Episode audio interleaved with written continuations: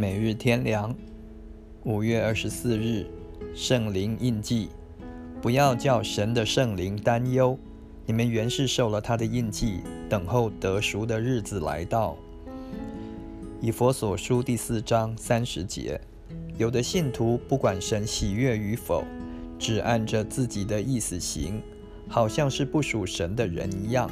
这不但不能蒙神祝福，还要受到惩罚。想在神以外寻求的快乐好处，不但得不到，连在主里的一切福分也将失去。因为信徒是属神的，是主血所买来的，有圣灵的印记，不能不归给神，讨神的喜悦。不听神的话而想得神的祝福是不可能的，必须尽自己的本分，神也必成就他的应许。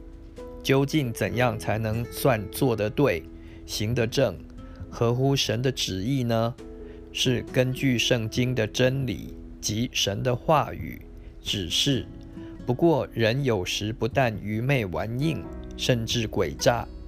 明晓得神的话，知道那样做是违反神的心意的，却曲解，故意不明白神的话，或者认为可以通融。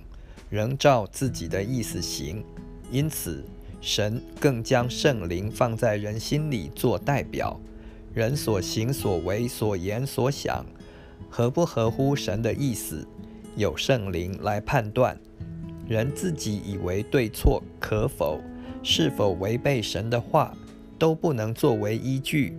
如果圣灵在里面不同意，有责备、担忧，那就不对了。表明是不合神的旨意，神不喜悦，所以心中没有平安。